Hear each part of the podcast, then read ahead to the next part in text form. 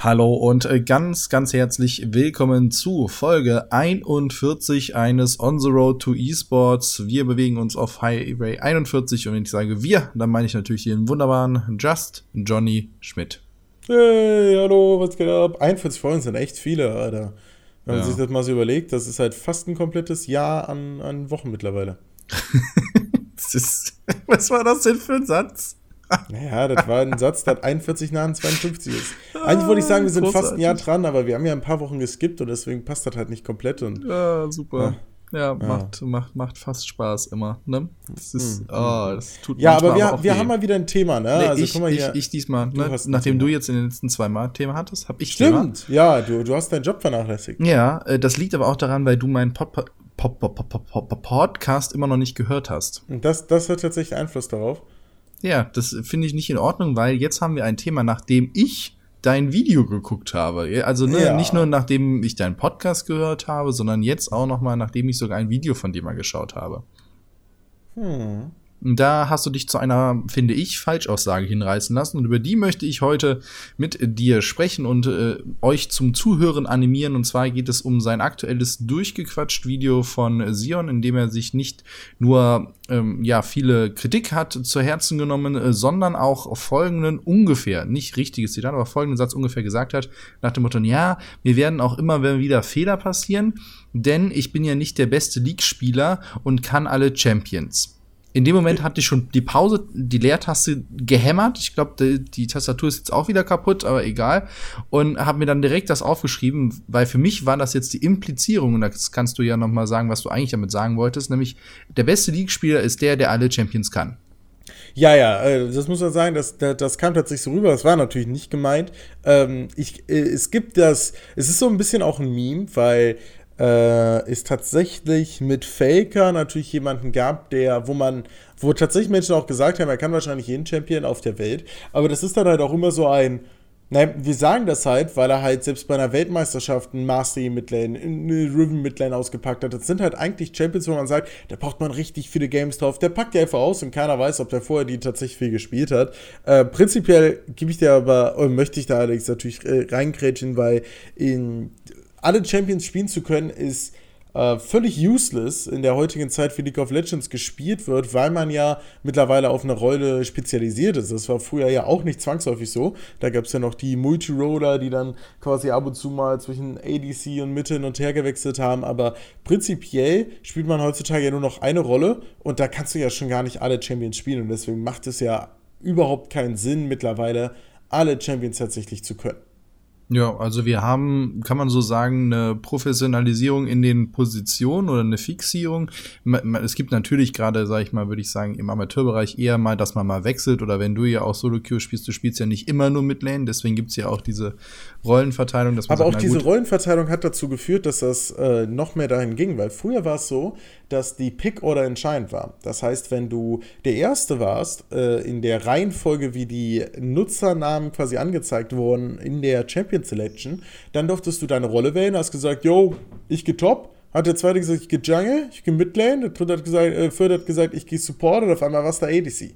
So, damit musstest du halt einfach klarkommen und deswegen musstest du auf allen Rollen ein bisschen was können. Heutzutage wählst du ja zwei Rollen aus und bist ganz, ganz selten nur Autofilled und deswegen müssen die Leute auch gar nicht mehr so viele verschiedene Champions lernen. Ist das denn deiner Meinung nach eine gute Entwicklung? Ich äh, glaube, dass es tatsächlich eine richtige Entwicklung war, weil es dazu geführt hat, dass mehr Spieler natürlich sich auch auf ein oder zwei Rollen spezialisieren.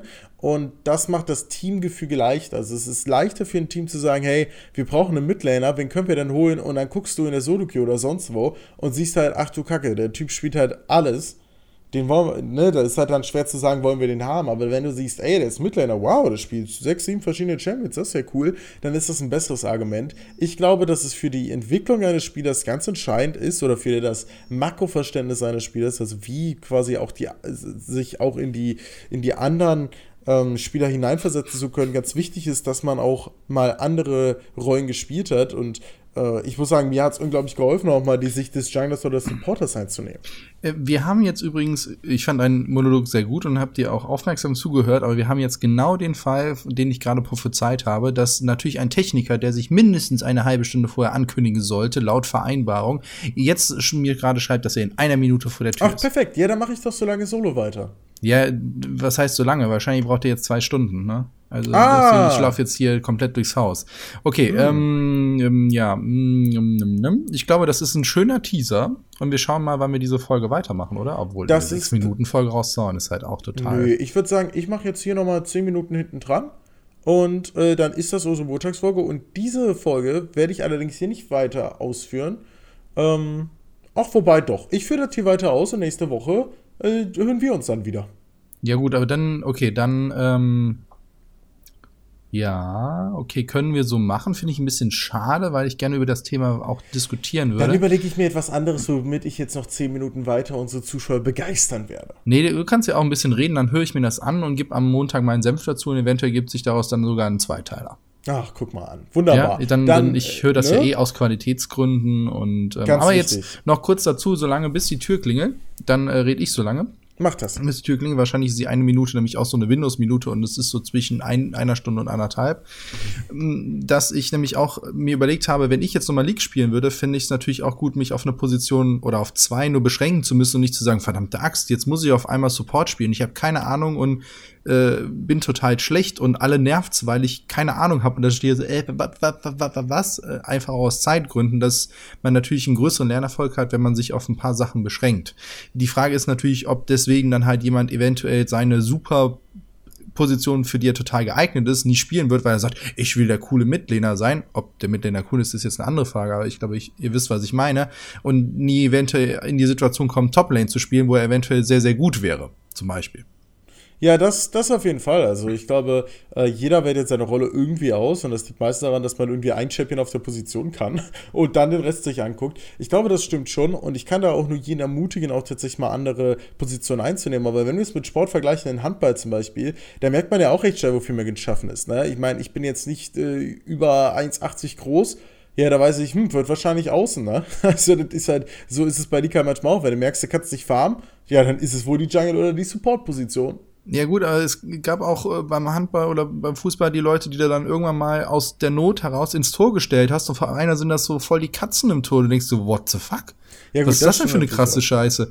So, oder du stehst mal ein Torwart irgendwie dann halt auf Außen oder auf die andere Seite und auf einmal haut dir die alle Dinge rein und du denkst dir so, äh, äh, was, wann ist das denn passiert? Und, ne, also, das sieht man ja auch im professionellen Fußball, dass teilweise Spieler auf andere Positionen gestellt werden, weil der Trainer sagt, nee, ich glaube, dass du dafür geschaffen bist und der Spieler hätte gesagt, nein, was soll ich da? Und auf einmal total aufgehen.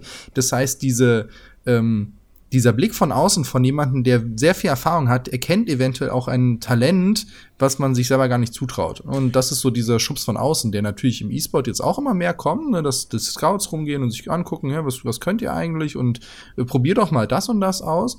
Und, das, glaube ich, das wäre natürlich auch noch spannend. Deswegen schränkt sich das schon ein bisschen ein. Aber ich würde ja sagen, Spielen soll in erster Linie Spaß machen. Also von daher, ne, nimm die Position, wo du dich gerade wohlfühlst, aber hättest du nicht eventuell nachher sogar mehr Spaß, wenn du auf einer Position spielst, wo du besser spielst, ähm, oder was dir einfach liegt, ne? Das ist jetzt so ein bisschen Meta-Gequatsche.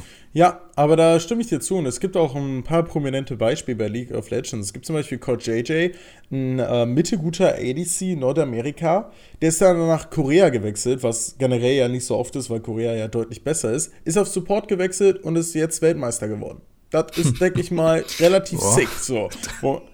So, okay, ich werde angerufen. Ich mache mal hier Pause bei meiner Aufnahme und ich wünsche euch das. einen schönen Tag. Viel Spaß noch mit dem Johnny und bis bald. Gleichfalls, ne? Und schickt mir das Ding. Ja. Wunderbar. Also, ne? Ja, muten bitte. ja, also sowas passiert bei uns natürlich ganz, ganz selten, weil wir uns normalerweise halt genug Zeit nehmen. Aber der Handwerker sollte zwischen 8 und 12 Uhr kommen. Und mein Bruder meinte, jo, komm, das schaffen wir. Fangen wir einfach um 11 Uhr an. Ja, siehst du, was draus geworden ist. Hast du Pech, hast du, wie ich immer so gern sage, hast du Scheiße am Fuß, hast du Scheiße am Fuß. Ich möchte jetzt über einen Aspekt reden, der mich persönlich immer sehr nervt, dass ähm, andere da anderer Meinung sind. Und ähm, dadurch können wir das Ganze auch zu einem Zweiteiler machen, weil ich glaube, mein Bruder hat zu dem Thema ganz offensichtlich hier auch ein paar Gedanken gemacht, ein paar gute Ideen. Ich möchte über Talent reden. Weil das etwas, was mich, was mich sehr frustriert. Denn In League of Legends gibt es äh, Talent. Bei eSport generell gibt es Talent. Und aus irgendwelchen Gründen ist diese Meinung irgendwie nicht so vertreten, wie ich sie gerne vertreten haben wollen würde. Was ein Stück weit daran liegt, dass es in, ähm, naja, Gaming generell sehr starke Grind-Games gibt. Also es gibt Spiele, wo du tatsächlich ja einfach mit mehr Zeit besseres Equipment und deswegen mehr DPS erreichen wirst. Äh, Beispiele sind natürlich auch immer MMORPGs, aber auch da gibt es dann natürlich nochmal Unterschiede. Da ist allerdings natürlich schon so, dass der Grind-Faktor ein ganz entscheidender ist und viele Menschen sehen das bei League of Legends ähnlich.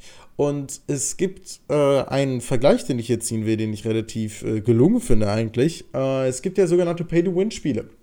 Also Spiele, wo du Geld ausgibst und dadurch Waffen mit stärkeren, äh, mit stärkeren Eigenschaften kriegst oder ähnliches. Und es gibt im Vergleich dazu auch äh, eine, ich weiß gar nicht mehr, wie es heißt.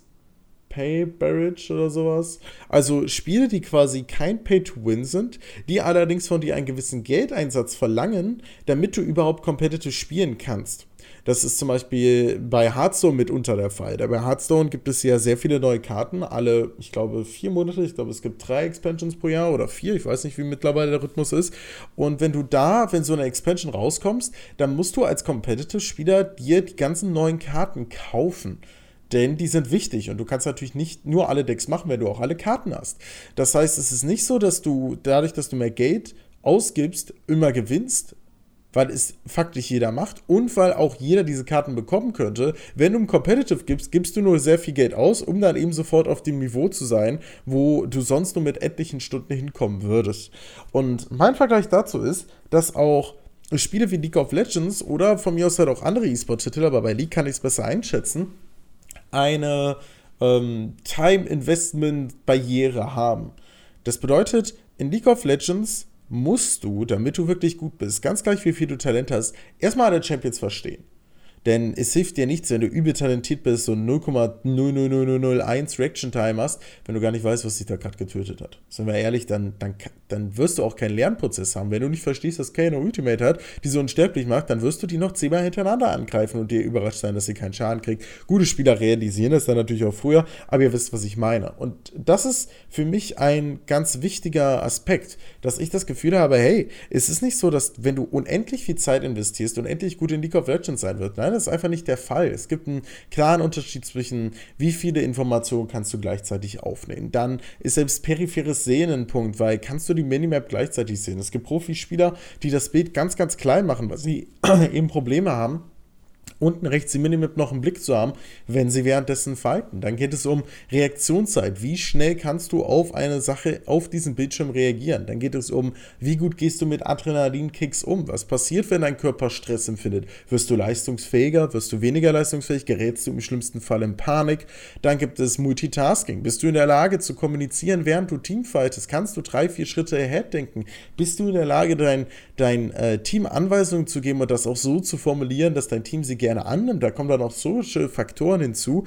Und all das, ah, Social Faktoren vielleicht nicht, aber all das hat ein Stück weit auch mit Talent zu tun. Und deswegen stellt sich bei mir nie die Frage, ob es, ob es im E-Sport Talent gibt, weil es gibt eine Million Beweise dafür. Es gibt empirische Studien, wenn man so will. Ich habe zum Beispiel bei Game Overs, dem besten Team, wo ich jemals gespielt habe, mit einem Supporter zusammengespielt. Der hatte 120 Wins. Das ist ja nichts. 120 Wins ist ja lächerlich im Vergleich zu dem, was ich damals hatte. Ich glaube, ich hatte damals gute 1500 auf einem Account. Ich hatte wahrscheinlich noch mehr. Also der war einfach unglaublich, unglaublich schnell und unglaublich talentiert. Und ich glaube, deswegen ist Talent etwas, was viele Leute wo sie irgendwie nicht ganz dran glauben, weil es ist ja dieses Gaming und du hast ja nur Maus und Tastatur. Und ich verstehe es schon, weil bei, bei Fußball zum Beispiel ist es deutlich schneller zu verstehen, ob jemand Talent hat. Dann merkst du gefühlt nach drei Minuten. Und bei, bei E-Sport merkst du es weniger. Aber ich habe zum Beispiel immer mit meinen Freunden gezockt und irgendwann war ich besser. Und wir haben ja ähnlich viel gespielt. Wahrscheinlich habe ich doch noch mehr gespielt und ich habe mal mehr Theory Crafting gemacht. Ich glaube, meine, meine Freunde sind auch generell vielleicht nicht das beste Beispiel, weil ich glaube, sie haben alle ein ziemlich hohes Talent. Also die sind ja alle irgendwann mal in Diamond äh, gekommen. Aber auch hier, das, was ich immer wieder sage, ist, ich glaube, wenn ein Mensch so viel Zeit hat, dass er sein Leben für, sagen wir mal, zwei, drei Monate fast ausschließlich auf League of Legends investieren kann. Das heißt, nur zockt, wenn er auch wirklich fit ist und trotzdem immer drei Games am Tag machen kann. Dass er eben nicht übel genervt ist und dann reintiltet, sondern dass er da wirklich ganz entspannt rangeht, dann glaube ich, erreicht jeder dieser Spieler Diamond 5.